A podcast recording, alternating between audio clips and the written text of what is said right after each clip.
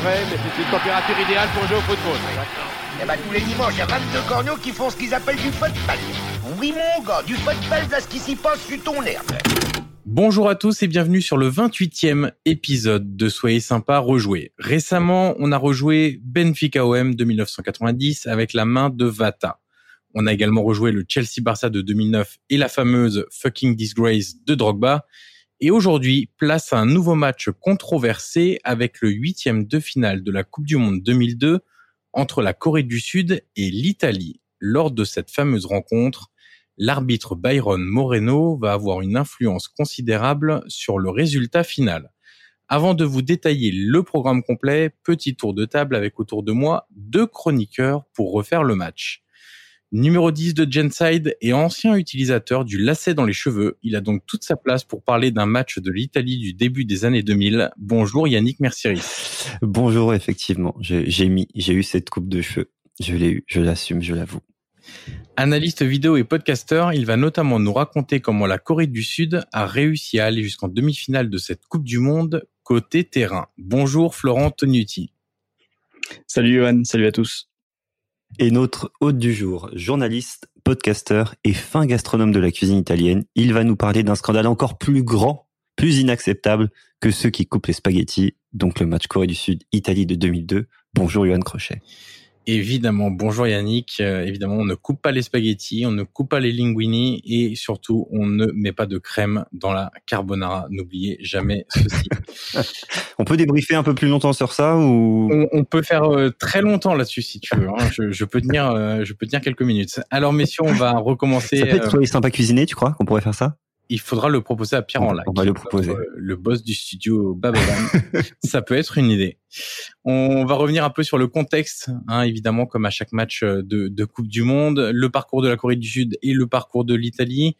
Alors du côté du, des Sud-Coréens, c'est la vraie surprise parce qu'ils terminent premier et invaincu de leur groupe, un groupe qui comprenait les États-Unis, le Portugal et la Pologne. Son match décisif, en fait, c'est le troisième face au Portugal, victoire 1-0 qui les qualifie et élimine dans le même temps le Portugal qui avait perdu à la surprise générale le premier match face aux États-Unis 3-2.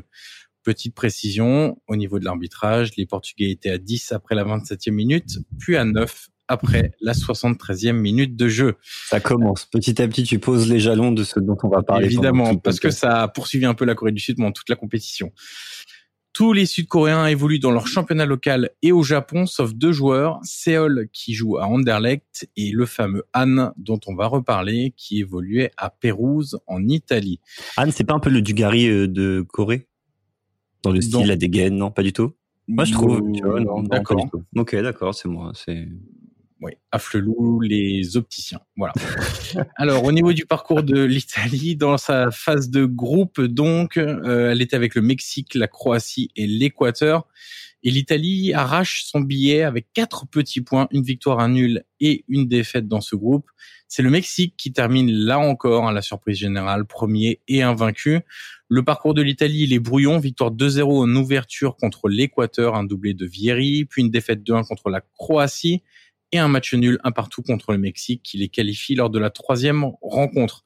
Déjà, euh, Flo, avant de revenir sur les compositions d'équipe, après cette phase de groupe, il y a deux faits importants. Euh, enfin, surtout un d'ailleurs qui va avoir des conséquences sur euh, sur le match dont on va parler juste derrière contre la Corée.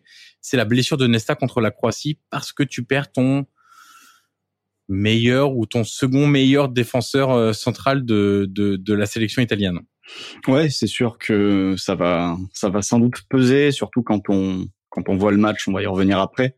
Mais euh, les Italiens vont subir pas mal de, de, centres et de longs ballons dans leur surface. Et c'est sûr que euh, s'ils avaient eu un Nesta euh, disponible et, et, à 100%, je pense qu'ils auraient pu en renvoyer un peu plus souvent. Et quand tu vois notamment le deuxième but qu'ils encaissent dans la prolongation, le but en or de Anne, tu te dis que... alors, et en fait, en disant ça, j'ai un doute, je sais plus si c'est le premier ou le deuxième, mais l'erreur de Panucci dans la surface de réparation où il rate un dégagement, je pense que Nesta l'aurait pas manqué. C'est le premier, parce que sur le deuxième but, le but de Han, c'est un, c'est un long centre, en fait. C'est un peu. Et c'est Maldini qui est pas au contact sur sur Han. Mais, mais, au global, au global, de toute façon, ils ont pas leur. Alors, je me rappelle plus à l'époque si Maldini il est il est central et titulaire à chaque fois, parce qu'il y a Cannavaro dans l'histoire aussi, quoi. Ouais, mais Cannavaro est suspendu. Oui, c'est sûr. Ouais, mais d'habitude, genre, c'était quoi la charnière euh À la charnière, c'est Cannavaro Nesta. Et Maldini était plutôt sur le côté gauche. Voilà, il est déjà écarté, quoi. Non, non, enfin, il est écarté sur le côté. Ouais, c'est ça. Exactement. Mhm. Et euh, c'est une Italie qui s'était pas mal cherchée 4 4-4-2 contre l'Équateur et la Croatie, puis 3-4-1-2 contre le Mexique. Petite précision comme pour les Sud-Coréens, tous les Italiens évoluent en Serie A, sauf messieurs Francesco Coco, qui est remplaçant au Barça, l'homme à la carrière improbable et à la vie privée nettement plus intéressante que ses performances sur le terrain. On va parler des compositions. Alors du côté de la Corée du Sud, euh, Flo, quel schéma adopte euh, Russie Dink, qui est donc le sélectionneur néerlandais de cette sélection Eh ben les, les Coréens sont en, euh, on va dire en 3-5-2, 3-1-4-2. Euh, c'est un système qu'on distingue surtout à la relance parce qu'après défensivement euh, c'est un marquage très individuel. Mais à la relance on distingue très clairement trois défenseurs euh, qui sont sur la largeur, un 6 qui est là pour un, petit peu faire le lien entre ces joueurs là. Et après il y a, y a une ligne de 4 on retrouve notamment Park, euh, le joueur de, le futur joueur de Manchester, parce que je pense pas qu'il y soit. Non, il est encore en, en Corée de mémoire ou au Japon, je sais plus, mais il est encore en Asie. et euh, et, euh, et devant euh, Anne euh, Anne qui qui occupe qui occupe la pointe de l'attaque. Et euh, globalement en fait c'est un système assez alors défensivement c'est très marquage individuel et même offensivement en fait ils vont surtout œuvrer de, avec des, des très longs ballons euh, dans le camp adverse et utiliser euh, le 4 plus 2 que j'ai cité là dans leur 3-1-4-2 d'utiliser ces, ces, ces six mecs là pour aller vraiment courir à la retombée mettre la pression sur les deuxièmes ballons et récupérer la balle euh, dans, dans le camp adverse. Voilà. Après, ils ont. Est-ce qu'ils ont joué tout le, le dans les résumés que que j'ai lus, etc. Et ça parlait aussi de 3-4-3. Ils ont joué tout le tournoi dans cette forme, enfin tu vois, ce 3-1-4-2, 3-4-3. C'est j'ai l'impression que c'était très hybride parce que les joueurs avaient l'air d'être euh, un peu, euh, enfin tu vois, avec beaucoup de polyvalence en fait. J'ai l'impression dans cette équipe euh, parce qu'il y avait une énorme débauche d'énergie. Donc en fait, tout le monde euh, courait un peu partout en caricaturant, bien sûr.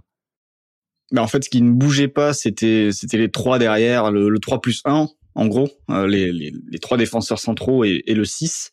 Et après, c'est vrai que ça, ça, ça courait beaucoup et ça pouvait bouger en fonction de, bah de, de des, des positions, en fonction de là où était le ballon. Il y avait, des, en effet des joueurs, un joueur comme Park, par exemple, il pouvait, il pouvait passer du temps sur l'aile droite, mais il pouvait aussi se réaxer et œuvrer comme un relayeur. Quoi. Donc, euh, au-delà de, de cette base de, de trois défenseurs centraux plus un numéro 6, c'était vraiment euh, assez fluide, on va dire, comme, euh, comme animation. Alors, je vais vous citer la, la composition de l'équipe de Corée du Sud. Lee dans les buts, Kim, Choi et Hong en défense centrale. Ensuite, le 1 plus 4 de, euh, que vient, dont, dont vient de parler pardon, euh, Florent, Song, Kim, Lee, Yu et Park. Avec le 2, c'est Seol et Han selon les, les schémas offensifs. Et puis, le, le seul remplaçant connu, c'est le fameux Chadouri. Euh, je vous fais pas la liste de tous les remplaçants, mais euh, mais voilà, celui-là était un petit peu plus connu. Bon, le plus que- connu, c'est le coach. Hein.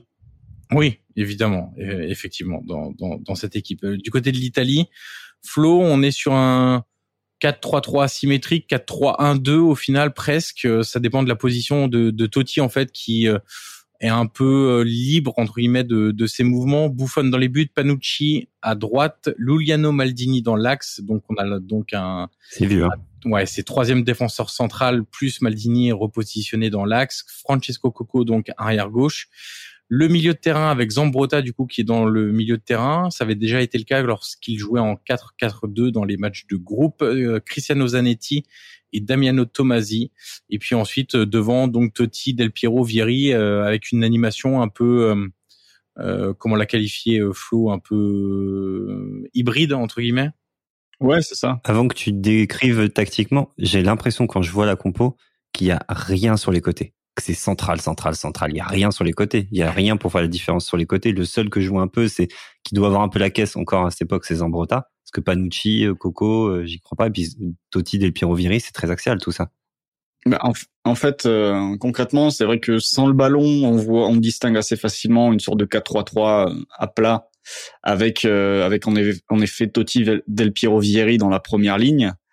Ensuite, au milieu, t'as Tomasi qui est axe gauche, t'as Zanetti qui est dans le rôle du 6.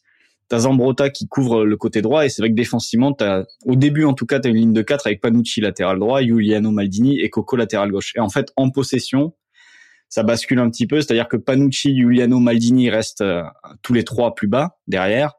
Et en fait, l'animation sur les sur les côtés est censée venir de Zambrota côté droit dans son registre euh, habituel et de Coco côté gauche. ça passe en 3-5-2 en fait. Euh, c'est ça ou 3-4-3 ou n'importe quoi et devant. Mais après, c'est vrai que devant, euh, ça va être très très axial entre Totti, Vieri, Del Piero.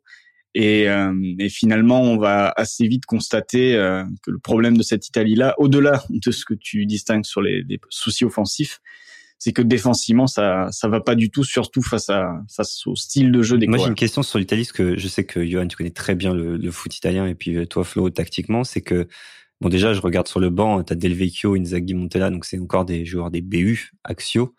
Et, euh, et la question, c'est euh, Totti, Del Piero, pendant très longtemps, on les a un peu opposés en disant ils sont pas capables de jouer ensemble, ils ont un peu le même poste. Toute proportion gardée, on avait à peu près les mêmes débats aussi entre Djorkaeff et Zidane.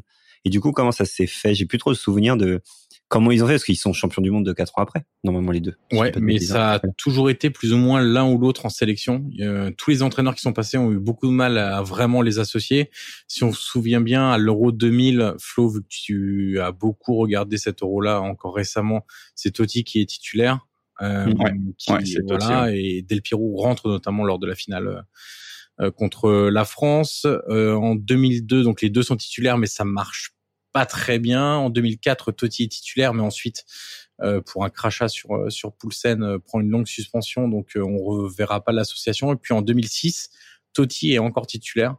et Del Piero rentre plusieurs fois contre l'Allemagne notamment. il doit rentrer en finale aussi, je crois, contre la France à la place de Totti justement, il me semble. mais voilà, ça, ça, a été souvent ou l'un ou l'autre. C'est des joueurs qui se ressemblaient pas mal et en plus ils avaient un peu la même les mêmes zones, hein, Flo, euh, Totti et Del Piero, mais bien partir plutôt de, allez, on va dire de l'axe gauche entre guillemets, euh, parce que Totti avait été notamment euh, lancé en Serie A, notamment par Zeman aligné dans un 4-3-3 sur le côté gauche, donc c'était un peu les mêmes zones d'influence. Des joueurs qui aimaient bien avoir le ballon dans les pieds, qui faisaient pas beaucoup d'appels en profondeur, et donc c'était difficile aussi de les, de les associer. Justement, on va alors je sais pas si on rentre directement dans le dans la gestion du match de l'Italie, mais euh, mais ça enfin ça va illustrer parfaitement pourquoi Totti et Del Piero n'étaient pas compatibles à la pointe de l'attaque. Parce que donc sur le déroulé du match, euh, les Italiens vont ouvrir le score finalement assez rapidement grâce à Vieri sur un sur un coup de pied arrêté. Donc jusqu'ici tout va bien. Hein. L'Italie mène en zéro, elle laisse l'initiative à la Corée. Bon, euh, voilà, elle, la joue euh, à l'italienne, on va dire. Même si bon, c'est un cliché qui est pas forcément très euh, pas toujours vérifié, on va dire. Mais euh, bref, les Italiens laissent, laissent un peu le ballon, laissent l'initiative. Et on distingue assez rapidement le fait que les Italiens vont défendre à 7. C'est-à-dire que Totti, Vieri, Del Piero vont totalement, quasiment déchargés des, des tâches défensives. Et euh, côté italien, on va se dire, ben on va on va résister à 7 face euh, face aux Coréens qui, qui viennent, ça devrait suffire. Et l'idée de défendre à 7, c'est de pouvoir contre-attaquer à 3 en profitant du talent des 3 pour être dangereux en contre. Et le problème, c'est que on voit très rapidement que les Italiens sont incapables de contre-attaquer parce que Totti, Del Piero, Vieri, c'est pas compatible sur des transitions, comme euh, à l'inverse, par exemple, pour citer un autre 4 plus 3 euh, qui, qui, fonctionnait très bien euh, ces dernières années, c'était Suarez, Messi, Neymar, où en effet le Barça défendait à 7 à cette période-là, mais dès qu'il ressortait la balle, les trois s'entendaient parfaitement, il y avait une vraie complémentarité. plus de variété aussi et dans les styles de jeu. Et, et du coup, les transitions étaient euh, étaient très très rapides. Là, Totti et Del Piero, comme le disait Julien, euh, Johan, pardon, excuse-moi. comme le disait Johan, euh... il y a même pas une lettre en commun. Il y a même pas une lettre en commun, quoi. Julien, Johan, d'accord. Ah, il y a un J quand même, c'est ça aide. Oui, c'est vrai, c'est vrai. Mais faut pas t'appeler Johan. Surtout pas. Bref, pardon. Du coup, Totti, Totti Del Piero sont, si tu veux contre-attaquer, généralement en club, ce sont les deux mecs qui vont recevoir la balle et qui vont animer autour d'eux. C'est-à-dire devant eux, on va offrir des appels. Là, tu as deux gars qui, qui veulent mener les, les transitions, mais euh, ils ont pas ce côté. Euh, Totti va pas faire d'appel si Del Piero reçoit la balle. Les deux vont être attirés par le ballon pour mener la transition.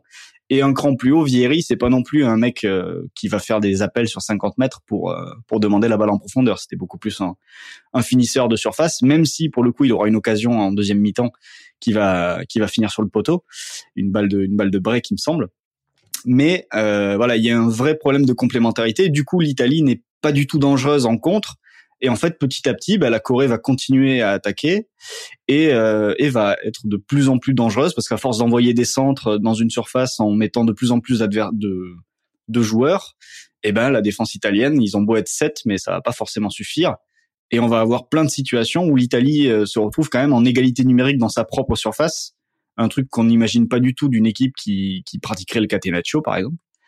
Euh, et du coup, bah, elle va finir par se faire avoir avec cette égalisation de, de Séoul et se et se rater de D'ailleurs, Flo, en fait, bon, alors dans le, il faut resituer un peu le, le, le contexte. Aujourd'hui, défendre à 7, c'est quasiment impossible euh, dans, dans le football actuel. Et les rares qui s'y essayent euh, se font sortir en huitième de finale de Ligue des Champions. Hein. Petite pensée pour un club italien sorti par l'OL par exemple. Mais euh, en fait, ça, ça, peut être un pari dans le sens où, ok, de défendre à 7, euh, ça peut être jouable entre guillemets si t'es trois devant, derrière, dès qu'il récupère le ballon, t'amène beaucoup de danger et donc te permettre de marquer un but en contre ou quelque chose comme ça. Là, effectivement, ce que tu, comme tu, tu le racontes, c'est que non seulement défensivement c'est compliqué, mais ça on peut s'y attendre parce que même face à un adversaire qui est supposé moins bon, défendre à 7 c'est jamais très simple mais quand ils récupèrent le ballon, ils font quasiment aucune différence.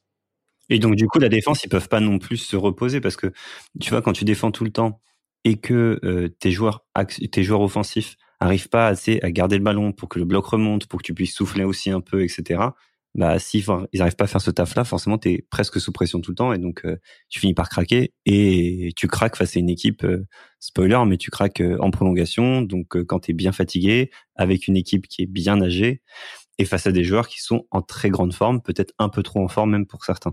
et puis quand il récupère le ballon, peut-être plus Totti encore que Del Piero, même si c'est aussi le cas pour Del Piero, c'est des joueurs qui sont habitués à jouer très vite vers l'avant. Euh, Totti, euh, dans sa carrière, c'est le spécialiste du jeu en une touche de balle, des ouvertures en profondeur en une touche de balle. Le problème, c'est que si tu n'as pas, alors Vieri est capable de contrôler le ballon, il est très bon avec dans l'utilisation de son corps, etc. Mais si tu as des joueurs qui sont habitués à jouer très vite vers l'avant, tu vas pas le conserver le ballon.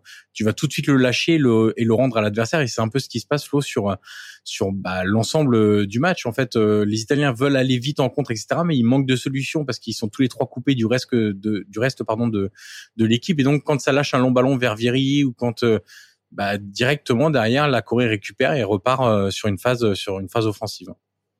Ouais, bah c'est bah, c'est simple. Quand Totti soit la balle, comme tu dis, c'est un spécialiste du jeu en une touche rapide vers l'avant.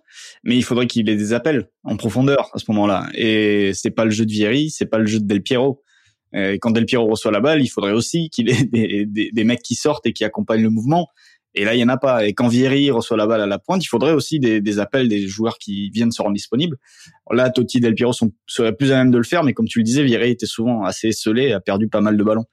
Donc il y a, en fait, ils ont fait ce pari-là de, de défendre à 7, mais comme vous le disiez, euh, ça, ça ne fonctionne, enfin ça n'est viable et tu tu peux gagner enfin tu peux gagner en gros ce pari là uniquement si tu es en capacité euh, d'être dangereux à 3 en contre-attaque. Or là, euh, ça ne fonctionne pas du tout. Il y a d'autres équipes qui ont tenté de le faire. Hein. Le, le PSG d'Emery a essayé de faire ça avec Neymar, Mbappé et, et, Cavani, qui restait qui restait devant pendant que le reste de l'équipe défendait en, avec une ligne de 4 et une ligne de 3. ça n'a pas forcément fonctionné. La, la seule équipe qui l'a fait, euh, et avec euh, et avec succès. Ce, ce côté-là, c'est en effet le Barça de Luis Enrique avec deux euh, individualités incroyables. Avec Neymar, Suarez, Messi qui étaient qui étaient au sommet de leur forme quasiment tous les trois en même temps, même si Messi avait peut-être même passé son prime, mais était encore à un niveau hallucinant. Euh, et Luis Enrique avait fait ça, c'est-à-dire un 4 plus 3, des mecs très solides pour... Enfin, on défend vraiment en bloc autour de la surface, voire dans la surface. Et après, quand on ressort, par contre, là, on fait très très mal à l'adversaire. Et l'Italie n'avait même pas en plus le fait de bien défendre à 7 euh, dans sa surface de réparation. Donc euh, là, ça devenait forcément très très. Alors Flo euh, Trapattoni, qui est le sélectionneur italien, va tenter un petit move en, en, deuxième période. Il va sortir Del Piero et faire rentrer Gattuso pour euh, bah, déjà ne plus défendre à 7 mais à 8 déjà et puis euh, tu pas forcément en vitesse en faisant rentrer Gattuso non plus non mais tu gagnes en vrai sens tactique euh, dans l'idée tu gagnes en sens tactique parce que Zanetti c'est Bon, c'est c'est c'est un bon joueur, hein, mais honnêtement, euh, c'est pas un joueur qui arrête d'être politiquement correct. Dis que tu le trouves nul, dis-le. Non, non, non, je le trouve pas nul. Non, c'est c'est pas la question, mais c'est pas un grand joueur, c'est pas un, un titulaire, un, un bon joueur de série, voilà, hein. exactement. C'est pourquoi Gattuso est euh, sur le banc? Alors du coup parce que Gattuso c'est quand même autre chose que Zanetti quoi. C'est bizarre. Bah, c'était le poste axial, euh, Zanetti. Gattuso est plus euh, Ouais. relayeur à, ce moment-là. Et là, c'était vraiment le poste de 6. Et c'est vrai que l'entrée de Gattuso apporte quelque chose parce qu'en effet, il, bah, il permet à l'Italie en effet de défendre à 8.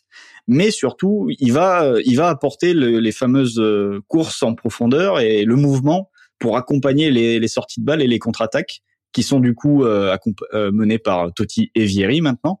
Et Gattuso va même avoir euh, va même avoir une balle une balle de match à un moment donné sur une percée où il me semble qu'il va il court il, court après la balle. Et je crois qu'il y a un coréen qui essaie de faire une talonnade pour la sortir. Enfin le coréen se rate un petit peu on va pas on va pas se le cacher.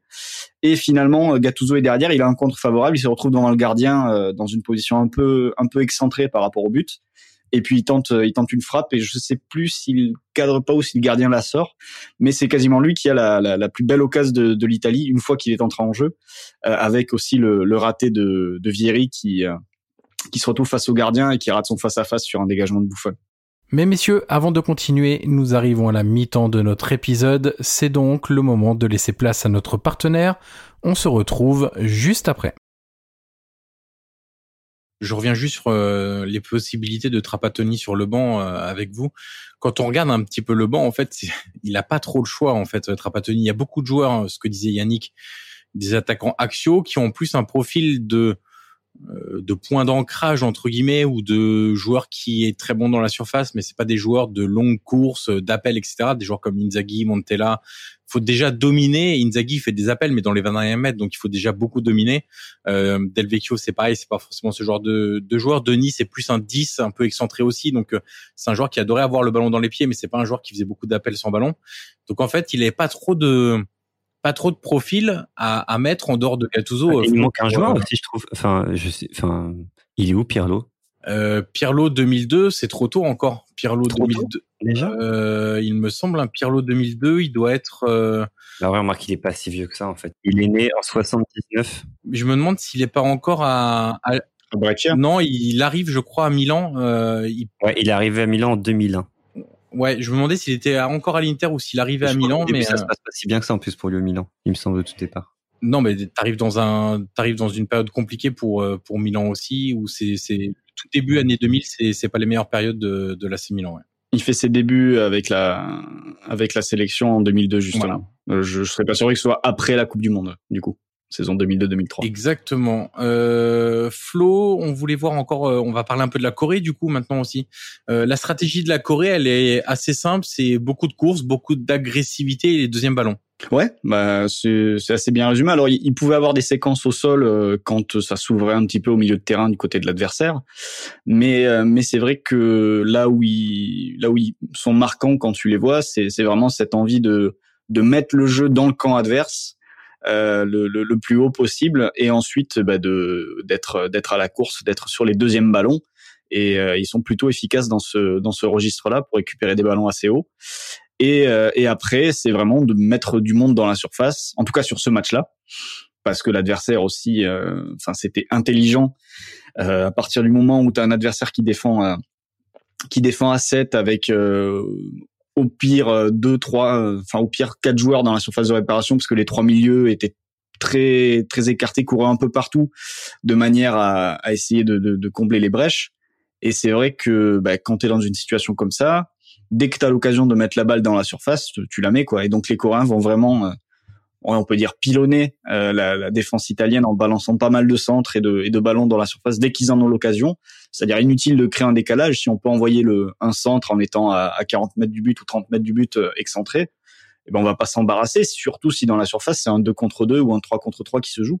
Euh, on peut tout à fait euh, imaginer remporter ce duel-là et finalement être dangereux. Et c'est finalement c'est ce qui va se passer. Il y a beaucoup de clichés, on dit souvent sur les types de, de foot euh, sud-américains, asiatiques, etc. Machin. Et en fait, est-ce que c'est pas l'arrivée de Rosiding, je crois qu'on dit comme ça, qui va en fait vachement les aider parce que en gros, les Coréens, euh, globalement, on disait que c'était des joueurs globalement plutôt plus technique que physique, euh, qui et donc et qui avait en plus là apparemment énormément de coffres. Donc c'est aussi c'est là aussi l'un des, des soucis. Est-ce que c'est pas surtout l'arrivée de de Hiddink qui les a en fait cadrés en disant arrêtez de courir n'importe comment et essayez de regarder plutôt euh, comment euh, vous pouvez mieux vous placer pour profiter en fait de, de vos atouts? Parce que euh, une équipe qui court beaucoup, ben, on va le voir que dans le football d'après, en fait, c'est c'est aussi le, type de football qui va gagner quoi.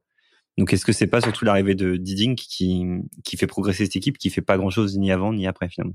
Oui, bah c'est euh, c'est possible que Hiddink ait apporté ait apporté certaines choses euh, dans dans la prépa dans la prépa euh, physique ou, des choses comme ça.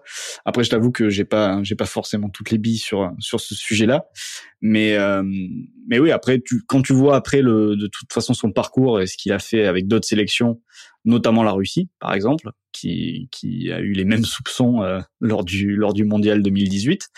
Euh, tu peux tu peux imaginer que en effet euh, il a il a fait fonctionner cette méthode euh, là-bas aussi. Mais euh, on parle de quelle méthode? Non, mais c'est c'est pas c'est pas forcément un bon. Bah, si on se souvient de de, de l'Euro 2008 de la Russie avec Russidink, c'est un peu la même chose. C'est des joueurs qui courent beaucoup, un schéma assez rigide au final parce que Hiddink est comme très très rigide et laisse pas beaucoup de place à la créativité instinctive, on va l'appeler comme ça. Euh, c'est-à-dire qu'il faut que chaque joueur sache quoi faire en toute occasion avec et sans le ballon, euh, avec des, des, des, des, schémas euh, très marqués. Euh, voilà, ça, ça ressemble un petit peu six ans plus tard à, à la Corée du Sud. Alors moins le côté entre guillemets foufou et c'est c'est pas une critique hein, d'ailleurs c'est moins de quand même de, de débauche d'énergie mais t'as des joueurs russes qui ont jamais été aussi bons euh, en sélection qu'avec euh, qu'avec Edin au final six ans plus tard. En gros, il y a le, il y a le gros euh, le gros débat. Enfin, tu vois, c'est en gros est-ce qu'ils étaient est-ce qu'ils étaient dopés ou pas? C'est ce qu'on n'ose pas dire, mais c'est ce que beaucoup de gens ont pensé. Et moi, j'ai regardé un petit peu sur les déclats. Moi, après, c'est ce ne sont que les déclats de Franck Leboeuf, mais il expliquait, je crois que c'est de 2016. Il dit que c'est dans SFR Sport, donc dans l'émission de vestiaire, il dit que ils étaient chargés comme des mulets, ils sont allés en demi-finale, faut arrêter, on les a pas vus après, on les a pas vus avant. Et il y a Petit qui dit, euh, parce que l'équipe de France joue contre la Corée juste avant. Ouais, en préparation. Voilà, il gagne 3-2. Il dit c'est l'un des matchs les plus durs que j'ai eu à jouer avec l'équipe de France. Euh, donc apparemment, il y avait et, la France avait battu la Corée euh, Coupe des Confédérations l'année d'avant, genre 5-0 ou un truc comme ça. Donc les mecs ils se sont dit mais qu'est-ce qui se passe? Qu'est-ce qui s'est passé entre temps Donc il y a eu il y a eu des soupçons et pas de. Il y a eu des soupçons, euh, voilà, euh, jusqu'à présent. C'est ça, mais aucune preuve évidemment. Mais il y a, euh, voilà quoi. Euh, dernière petite stat, à moins que tu aies quelque chose à rajouter, euh, Flo, sur l'aspect tactique du match? Non, non, je pense qu'on a fait le tour, mais au-delà, en fait, c'est juste pour vraiment mettre l'accent sur le fait que, évidemment, il y a, on va en parler, il y a l'arbitrage de, de Byron Moreno sur ce match, mais euh, à mon sens, euh, l'Italie, euh, enfin le match que fait l'Italie est beaucoup plus scandaleux que, que le match de l'arbitre, parce que son approche sur le plan sur le plan tactique n'a pas forcément de sens et n'a pas du tout fonctionné face à un adversaire qui était pourtant à sa portée. Parce que tu te dis l'Italie qui mène 1-0 face à la Corée du Sud au, au mondial 2002 bah normalement ça soit ça finit à 1-0 parce qu'ils ont fermé, euh, soit ils ont réussi à, à, en mettre un deuxième en contre-attaque à un moment donné et en fait ils arrêtent un péno, enfin ils, Buffon arrête un péno au tout début du match. Tout début du match. C'est vrai et, et c'est vrai que ce péno au final c'est sans doute l'action la plus scandaleuse du match sur le plan de l'arbitrage parce que ce péno-là, en plus, alors je sais pas si sur le direct les gens avaient vu, avaient pu voir le ralenti, mais personnellement sur le match que j'ai visionné, bah, il y avait pas de, on n'a même pas vu de ralenti sur cette action, donc on ne sait pas du tout pourquoi l'arbitre a sifflé. C'est vrai que ce penalty sifflé dès la première minute, tu te dis bon, euh, c'est vraiment le penalty cadeau euh, pour le pour le pays hôte, mais euh, mais bon au-delà de, de cette action-là, parce que on va en parler après, mais le la, la le, le rouge de, de Totti pour un deuxième jaune pour simulation, tu dis bon bah l'arbitre avait pris cette décision, il pouvait pas reculer une fois qu'il a prise, euh, il a pensé vraiment que c'était une simulation. Et, le scandale il est voilà sur l'Espagne donc le match d'après, c'est vrai que sur celui-là parce que l'Italie fait fait des erreurs défensives dans ce match-là, ils sont pas dangereux on l'a dit et, et que oui euh, il y a il y a des choses qui sont pas pas très clean si on veut, mais euh, l'Italie aurait dû largement gagner euh, enfin aurait dû, enfin de son statut largement gagner, comme l'Espagne aurait dû largement gagner, mais elle s'est vraiment pas fait aider. Et finalement, l'Allemagne en demi-finale bat aussi les, les, les Sud-Coréens, mais ils les battent que 1-0, mais ils font le taf quand même. Et les, et les Turcs finalement les battent aussi euh, en finale. Euh, donc c'est une équipe qui n'était pas invincible du tout, quoi. Et que non, non, bien sûr, c'est juste qu'il y a des faits qui, dans les deux matchs plus match de phase de groupe, qui tournent toujours en faveur des, des, des Sud-Coréens. La petite, la petite stat pardon, que je voulais vous donner, 14 joueurs de la sélection euh, sur les 23 Sud-Coréens changeront de club à l'intersaison 2002. Et évidemment, quand il y a une équipe révélation, eh bien, tous les clubs s'intéressent à ces joueurs-là, et notamment quatre joueurs qui finiront en Eredivisie au PSV, donc c'est Park, au Feyenoord, à l'Excelsior Rotterdam notamment. Et voilà, c'est euh, la preuve, un peu comme les Grecs hein, après euh, après Les Grecs comme Porto après les Porto de Mourinho aussi. quand t'as une équipe un peu surprise, euh, Monaco aussi, quand ils font finale, ils sont un peu dépouillés aussi. À moins que ce soit un gros club ou, une grosse nation qui gagne, t'as toujours bah, l'effet Coupe du Monde. Il y a Anne qui va signer à Metz ouais. aussi. Ça, sera un petit peu plus tard, mais Anne rejoindra le, le FCMS également. Alors, les autres, euh, dans nos autres thèmes à, à, aborder, messieurs, on va en faire deux. On va parler d'Anne juste après, mais on va commencer par Byron Moreno, évidemment. Alors, Flo, a commencé à parler du penalty accordé à la Corée pour un tirage de maillot de, de Panucci. Enfin, c'est ce qu'on suppose, hein, puisqu'on a on n'a pas eu le, le ralenti. Et d'ailleurs, tu l'as remarqué sans doute aussi, sur d'autres actions litigieuses, on n'avait pas non plus les, les ralentis.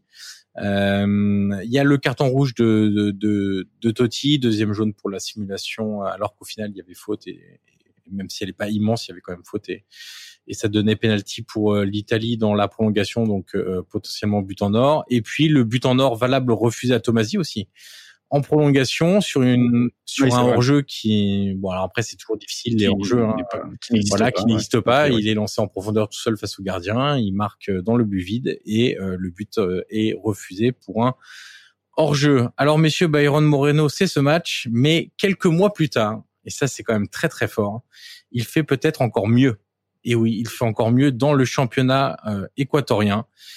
Match entre Liga de Quito et le Barcelona SC alors, tenez-vous bien. Je pas revu le match. Je vous raconte. Non, moi non plus. Mais je, pas revu. je vous raconte un petit peu le déroulé du match. Euh, le club de Quito était mené 3-2 à la 90e minute.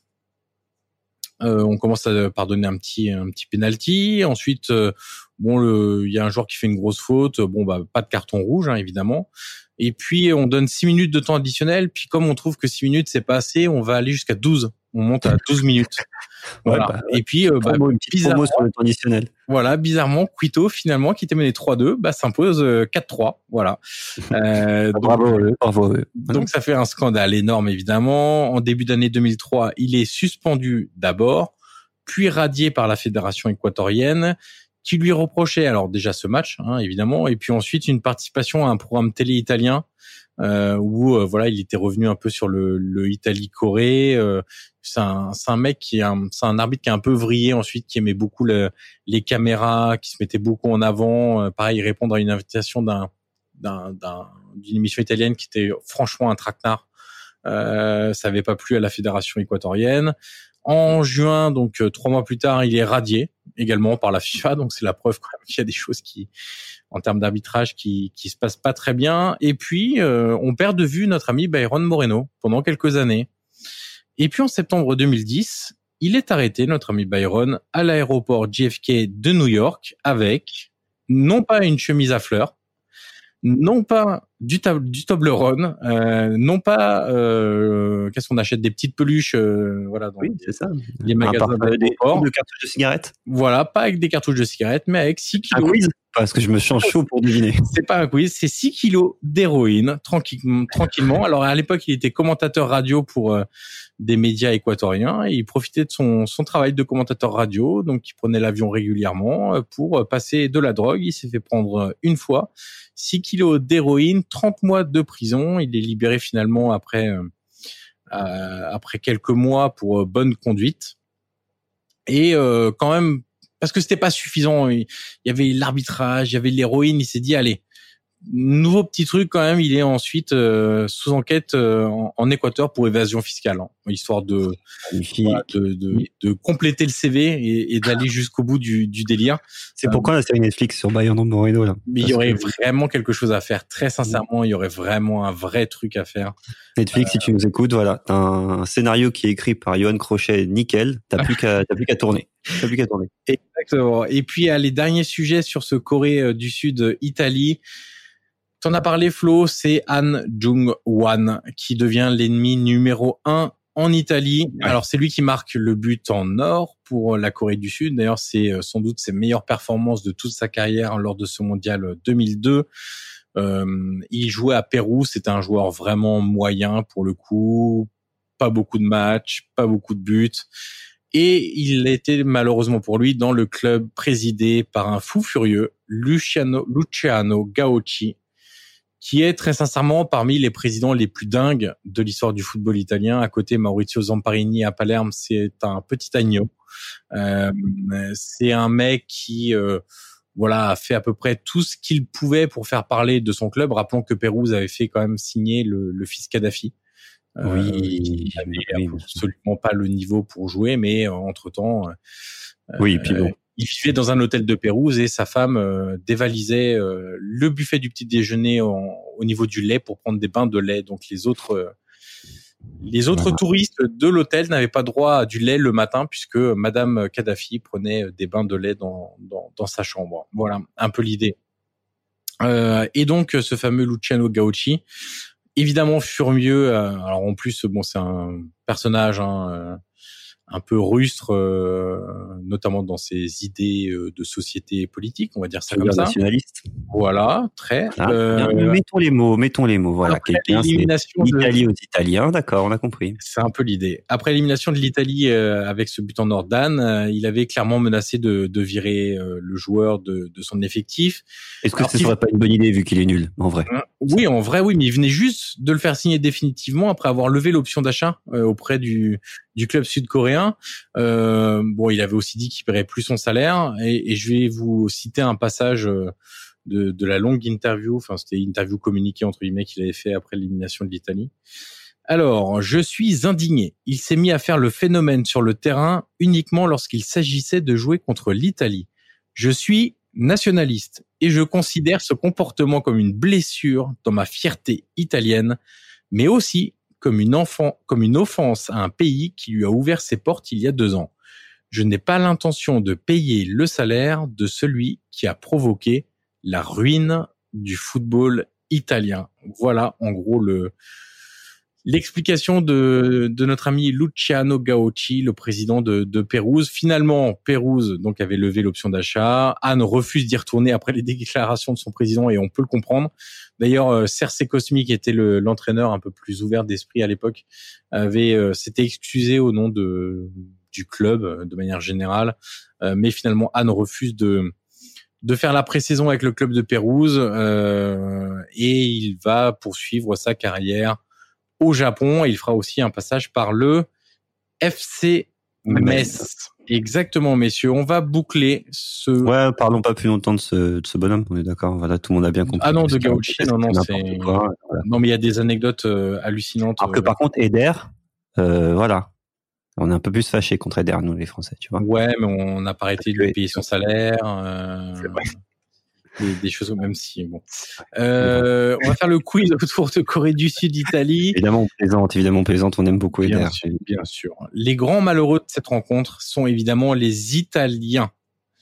Alors, j'ai prévu un petit quiz, un, quiz un petit peu différent. Est-ce que vous pouvez me citer, tenez-vous bien, les 15 meilleurs buteurs italiens avec la Nationale depuis l'an 2000, donc entre 2000 et 2020. Moi, j'ai le premier, je pense même. Vas-y. De Rossi. Oui, pourquoi? Pourquoi c'est le premier? Ouais. Bah parce que c'est lui qui a marqué le plus de buts. Exactement, Flo, parce qu'il tirait les pénalties. Il a tiré les pénalties dans la majeure partie des cas. Il a combien de buts? 20 buts? 21 buts. Tu vois, t'imagines ton meilleur buteur, c'est 20 buts. Euh, Sur 20 ans, c'est 21 buts Daniel De Rossi qui est milieu de terrain. C'est pas beaucoup. Ensuite, messieurs. Vous allez voir. Luca Toni. Luca Toni, oui, 16 buts, 5e. Vieri? Christian Vieri, 13 buts, il est dedans. Totti Totti, 9 buts, il est dedans également. Inzaghi Pippo Inzaghi, deuxième, 19 buts. Del Piero. Ouais, Del. Piero, quatrième, avec Ouais. 17 buts. euh, Materazzi Materazzi, ce n'est pas bon. Ah, dommage. Hmm. Qu'est-ce qu'il y a Alors, buts, à partir de là. euh, Là, on commence. Gilardino Oui, Gilardino, deuxième à égalité avec Inzaghi, 19 buts. On a trouvé 1, 2, 3, 4, 5, là. Oui, il vous manque 6, 7, 9, 10, 11, 12, 14, 15. Euh, Pirlo est dedans? Montella? Pirlo, oui, 13 buts, il est dedans. Flo, tu m'as dit? Montella? Montella n'est pas dedans. Euh, Luca Toni, on a dit. Gilardino. Euh, euh, milieu de terrain, peut-être dans les milieux de terrain. Ouais, Camoranesi? voilà. Camoranesi n'est pas dedans. Ah merde. Non, ça m'aurait surpris. Je suis en Hmm, train si de vous dire. voulez, je- Ambrosini Bellotti. Ambrosini, Bellotti, non. Je vais commencer à vous donner des indices. Il y en a des récents, là, des joueurs qui jouent encore. Immobilier. Immobilier, oui, peut-être. 10 ouais. buts exactement. Ouais. En récent, récent, Sharawi, il peut-être. y en a non encore, non, pas El Sharawi, mais il y en a deux encore qui jouent. Pelé. Gardien Pelé. Pelé, Ah c'est il bon. est pas mal 9 marqué. buts également. C'est vrai qu'en plus, on peut chercher des mecs qui ont quoi? Le dernier, il a combien de buts? Le 15e 8. là? Ouais. Il y en a deux à égalité avec 8 buts. Donc il y en a, ces, ces deux joueurs-là jouent encore. Bonucci, Non, Chiellini? Oui.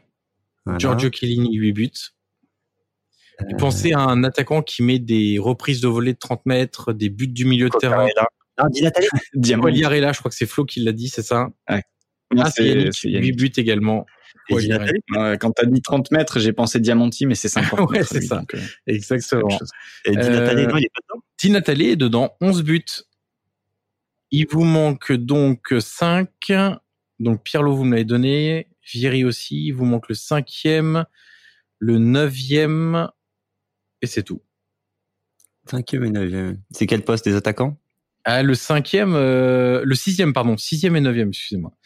Euh, c'est des attaquants, oui. Et c'est marrant parce que c'est la même période, ils jouent ensemble. Oh, Putain. Indice, Flo, ça devrait te parler. Ah, c'est un Bordelais. Euh, Non, c'est plus lié à une série Vue du banc que Flo a fait récemment, le podcast Vue du banc. euh, C'est italien. Je suis perdu là. Et un attaquant derrière. Hmm.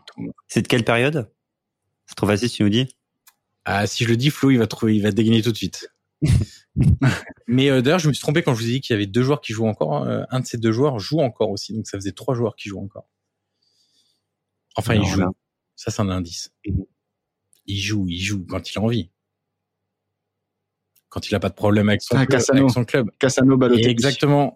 Cassano, Balotelli. Mario Balotelli 15 buts et Antonio. Cassano 10 buts. C'était le duo de l'Euro 2012 avec, euh, je crois, Di Natale aussi qui, qui a joué. Ah bon Qui rentre en jeu. ouais. Exactement. Donc voilà, De Rossi 21, Inzaghi 19, Gilardino 19, Del Piero 17, Tony 16, Balotelli 15, Pirlo et Vieri 13, Di Natale 11, Cassano et Immobile 10, Graziano Pelé et Francesco Totti 9 et Quagliarella et Chiellini ferment la marche de ce top 15 avec 8 buts. Voilà messieurs. Ça montre bien la longévité quand même des attaquants italiens où euh, il y en a aucun qui est, qui est vraiment resté sur la durée. Quoi. Ils ont tous mis leur but, mais sur des périodes Assez euh, courte. assez courtes. À changement de sélectionneur, il y a quasiment changement d'attaquant. C'est fois. vrai, mais parce qu'il y avait aussi beaucoup d'attaquants de très haut niveau à cette période-là. Enfin, euh, en tout cas, 2000, 2010. Ouais, on va aller jusqu'à 2010. Et après, c'est un peu plus, euh, un peu plus compliqué au niveau euh, offensif et encore à l'heure actuelle d'ailleurs. Euh, voilà, messieurs, qui boucle notre Soyez sympa rejouer 28e du nom dédié à Corée du Sud, Italie de la Coupe du Monde 2002. Merci Yannick, merci Flo, et on se retrouve très vite pour un nouvel épisode de Soyez sympa, rejouer. À très vite. Ciao, ciao. Salut.